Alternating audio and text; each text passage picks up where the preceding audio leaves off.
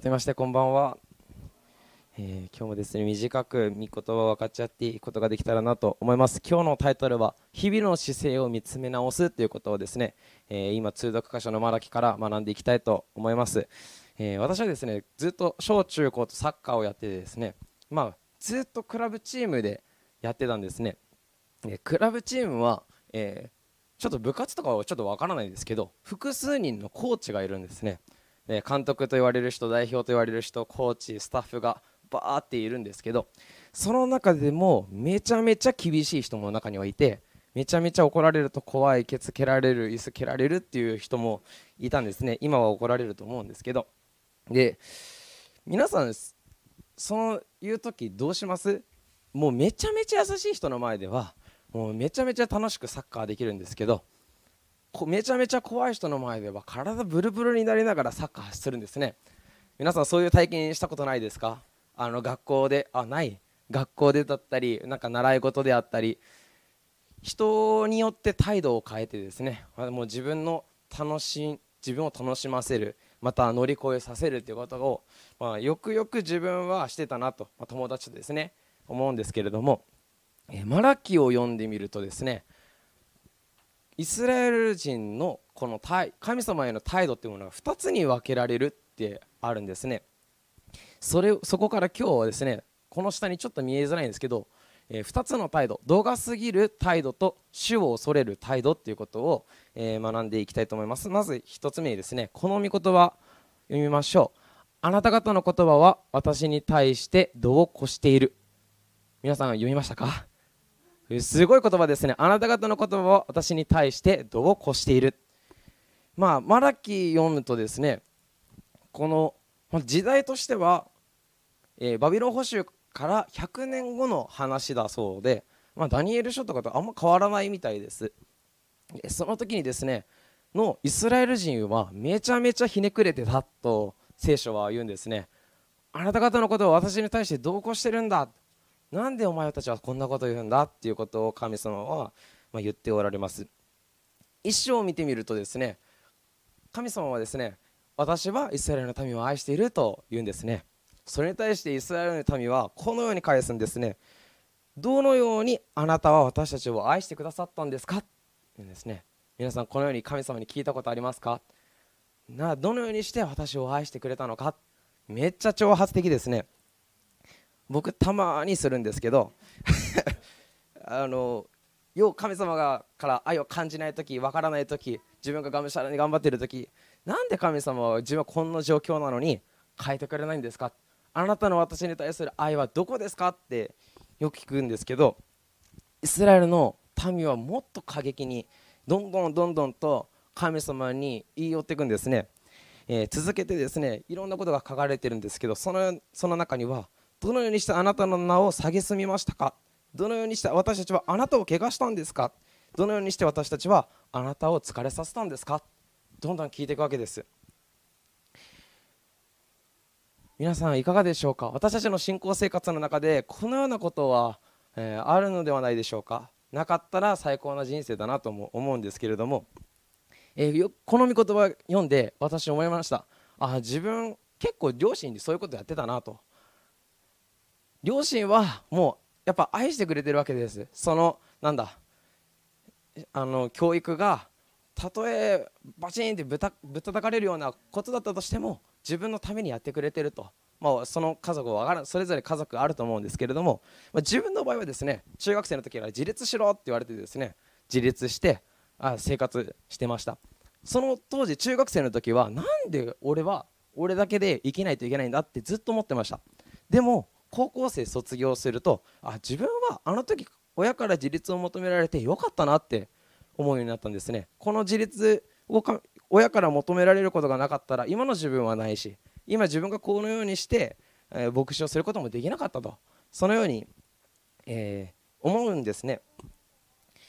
で私たちはそのシーズンそのシーズンで乗り越えなければならない壁というものにぶち当たります。学生であったとしてもその時決断しなければならないことがあると思います。高校を卒進む時にどこにどこの学校に行こう。大学行く時もどこに行ったら自分が学びたいことを学ぶことができるか。就職する時も自分はどこで仕事をしたらどのような形で仕事をしたら自分がやりたい仕事をすることができてどのような神様の神様のビジョンをどのようにして成し遂げていくことができるのかと。そのようにそのような機会がよくよくあるんですねしかしマラキ書を読み進めてみるとこのように書かれていますあなた方の言葉は私に対して同行している。さっきの言葉ですね。その後です。主は言われる。あなた方は言う。私たちが何と言ったというのですかと。あなた方は言う。神に仕えるのは無駄だ。神の戒めを守っても、万軍の主の前で悲しんで歩いても何、の得になろう。今私たちは高ぶる者を幸せ者と言おう。悪を行っても栄え、神を試しても罰を免れると。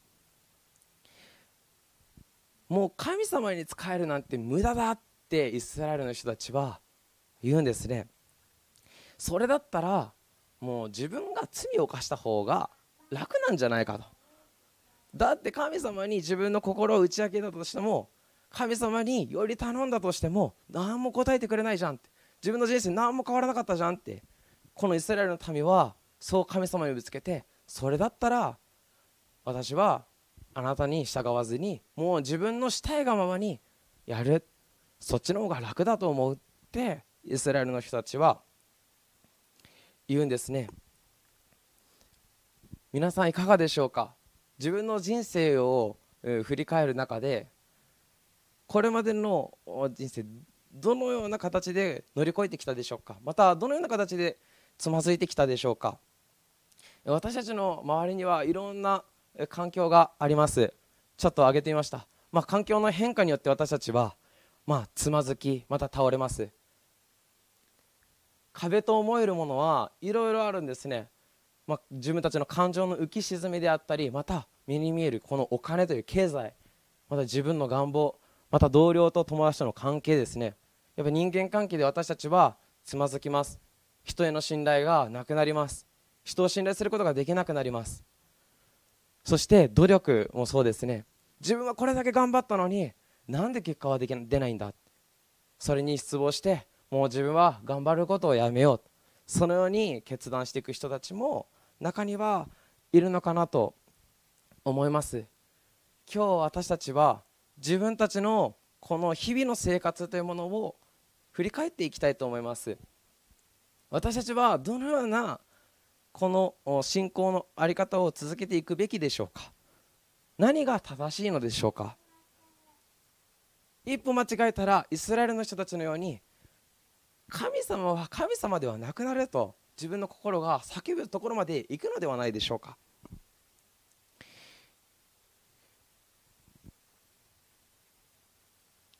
私はですね、えー、高校生ぐらいの時にまあえ高校違うな。進学校行ってから日本語教師に出会うことがありました。まあ普通の小中高で日本語を教える先生ですね。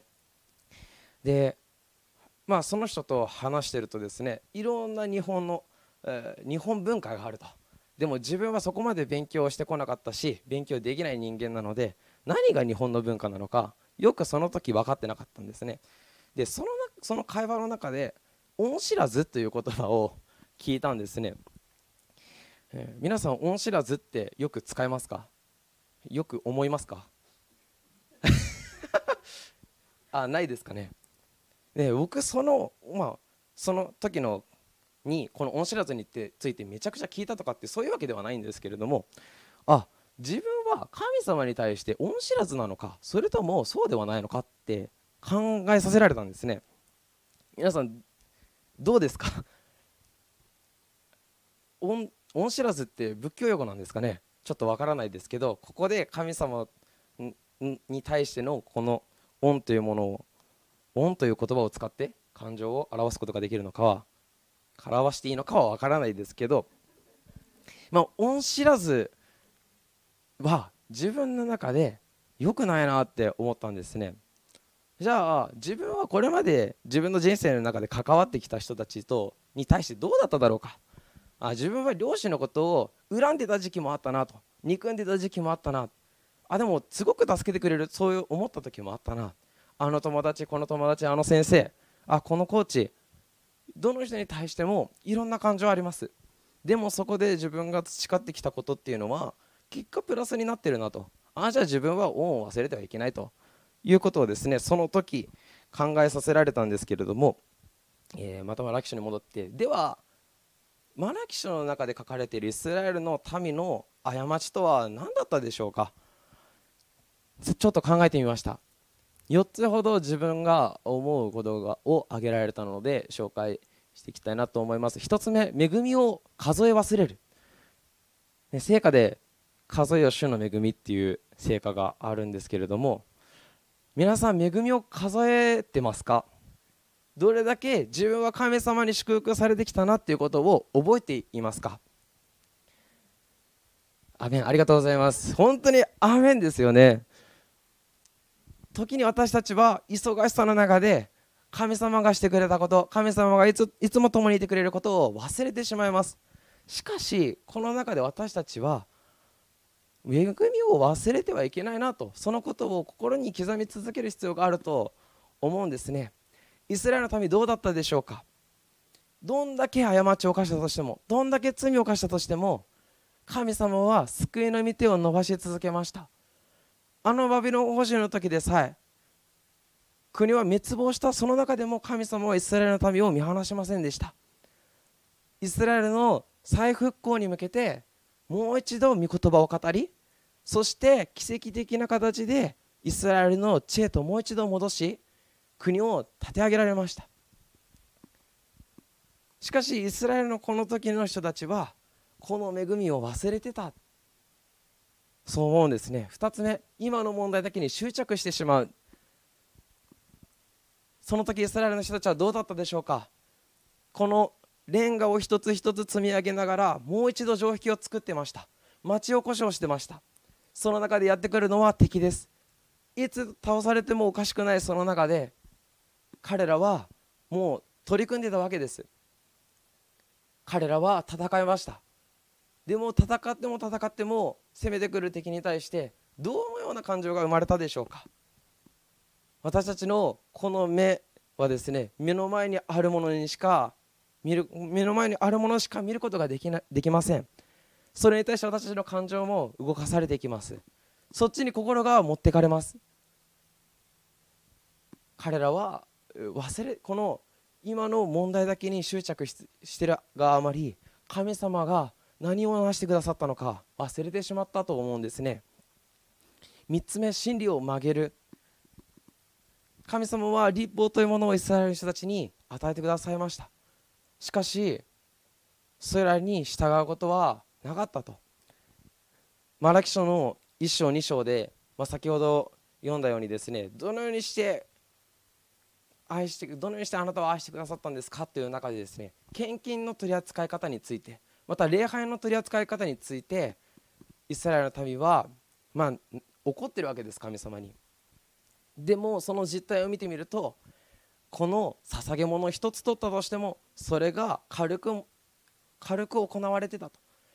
今までは本当にこのこの羊から流す血を床に一滴でも落とすことがないようにって頑張ってたものをもう傷がついている羊そこら辺にいる羊を捧げて神様これから礼拝です。そのようにしていたと書いてあるんですね。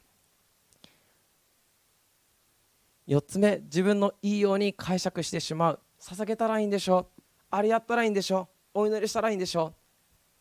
神様への信仰確かの確かに続けたらいいんでしょう。神様愛してます。賛美します。それだけであったと。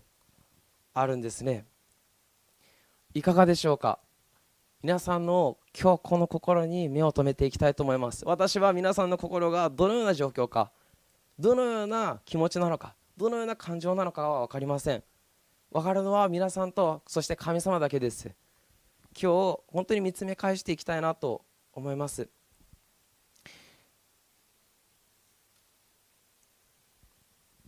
3章の後半に先ほど読んだ御言葉がありました。あなた方の言葉は私に対して同行していると。しかしそのさらに後にですねでもこのような人たちもいたということで神様は言っておられます。じゃないですね。マラキの3章16節からです。その時主を恐れる者たちが互いに語り合った。主は耳を傾けてこれを聞かれた。主を恐れ主の皆を尊ぶ者たちのために主の前で記憶の書が記された。彼らは私のものとなる。万軍の主は言われる。私がことを行う日に私の宝となる。人が自分に仕える子を憐れむように私は彼らを憐れむ。あなた方は再び正しい人と悪しき者神に仕える者と仕えない者の違いを見るようになる。見よその日が来る。かまどのように燃えながら。その日すべて高ぶる者すべて悪を行う者は藁となる。迫り来るその日は彼らを焼き尽くし根も枝も残さない。万軍の主は言われる。しかしあなた方私の名を恐れる者には義の太陽が昇る。その翼に癒しがある。あなた方は外に出て牛舎の子牛のように跳ね回る。あなた方はまた悪者どもを踏みつける。彼らは私が事を行う日にあなた方の足の下で灰となるからだ。万軍の主は言われる。少し長かったですけれども神様は主を恐れる者がいたと。その者たちを私は昔から語っているように私の宝とする私の民とする。私はお前たちを救うそのように言われたんですね。4節に入ると「見よその日が来る。これは終わりの日だ」と言われてます。その日はですね本当にこの目に映るその光景はもう邪悪なもの人が滅ぶその瞬間その中で神様は言うんですね。私の名を恐れる者には義の太陽が昇る。そしてその翼に癒しがある。あなた方は外に出て牛舎の格子のように跳ね回る。つまりイエス様の救いの御手がそこに伸ばされて主を恐れる者は救われるということを語ってるんですね。救われた者たちはみんなこの格子のように跳ね回る。あの有名な曲ありますね。格子のようにっていう曲はですねこのところから取られ取られました。あ知らないですかね皆さん。あはい。あ知ってます。ありがとうございます。ありがとうございます。あの飛び回ってですねくるくる踊ってもう意味がわからないぐらい叫びまくる賛美があるんですよ。あんな賛美があっていいのかなと思う思う人たちもいるみたいなんですけれども。自分は好きですよ。はい。えそのようにもうこの喜びをもうかみしめる以上のこのよ救いの喜びがですね一人一人のうちに与えられるあるんですね。いかがでしょうか？今日私たちは主主を恐れるということをこの心の内に据え置きたいと思います。そしてそれを第一にしていきたいと思います。私たちにはいろんな状況環境また本当に目の前に置かれたステップそれぞれ違いますあります。でもその中で私たちがこれに目を留めるのではなく主だけに目を留めるということにチャレンジしていきたいと思います。先ほどちょっと飛ばしてしまったんですけどこの御言葉すごく自分好きな御言葉で、えー、ぜひ一緒に読みたいなと思うので読みたいと思います。ガラテアの3章です。ああ愚かなガラテア人。十字架につけられたイエス・キリストが目の前に描き出されたというのに誰があなた方を惑わしたのですか？これだけはあなた方に聞いておいておきたい。あなた方が御霊を受けたのは立法を行ったからですか？それとも信仰を持って聞いたからですか？いかがでしょうか？このガラディア人はですね神イエス様の十字架ってほんまにあったのって言ってた人たちです。イエス様の十字架を信じた人たちに対してこの言葉が語られてます。今日私たちはイエス様のあの十字架を覚えているでしょうか？イエス様のあの十字架の恵みを今日も考えて感じているでしょうか？私たちがこの信仰を持っているのは自分が信じたからでしょうか？自分が握ろうと思ったからでしょうか？何なのでしょうか？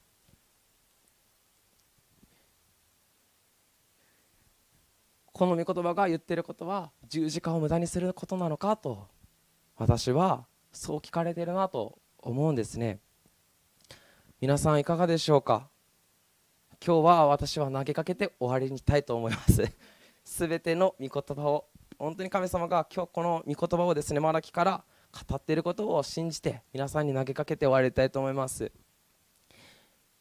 最後の最後に一つだけ主を恐れることのポイントを皆さんにお伝えしようと思います、えー、それは礼拝の心を忘れないということです。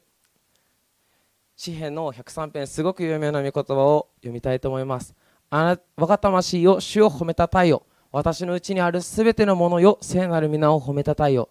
我が魂よ主を褒めたたえよ。主がよくしてくださったことを何一つ忘れるな。主はあなたのすべての咎を許しあなたのすべての病を癒しあなたの命を穴からあがなわれる。主はあなたに恵みと憐れみの冠をかぶらせあなたの一生を良いもので満ちたらせる。あなたの若さはわしのように新しくなる。面感謝します。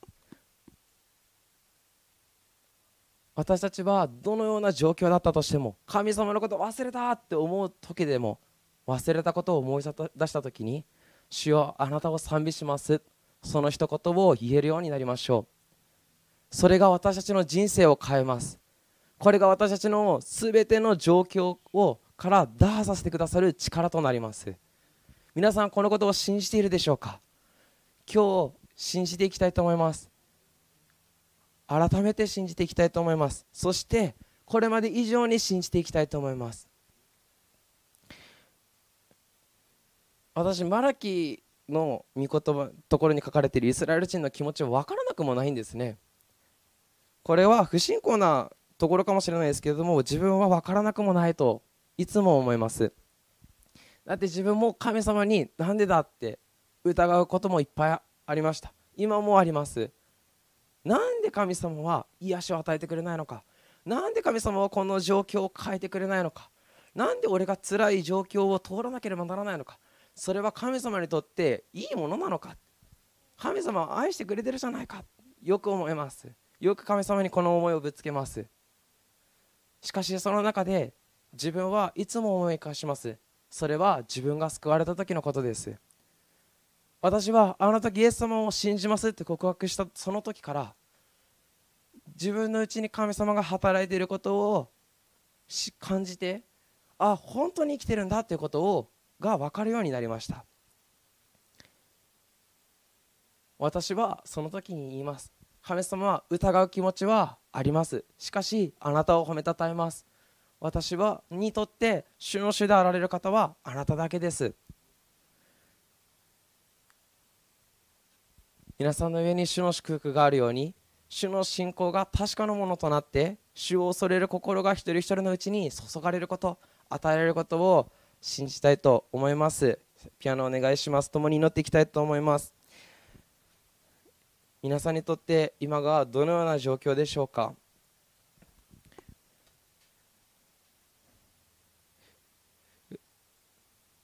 自分の人生を振り返りながら自分の生活を振り返りながら共に今祈っていきたいと思います。声に出してもいいです。また声に出さなくてもいいです。しかし自分の気持ちを主にぶつけていきましょう。今このことで私は悩んでます。今このことで私は壁にぶち当たってます。私はもう崩れました。祈っていきたいと思います。でも忘れてはいけないことは主よ今日もあなたを褒めたたえます。主への賛美を必ず祈りの中で捧げましょう。主は必ずこの思いに目を留め耳を留め心を止めてくださいます。共に祈っていきたいと思います。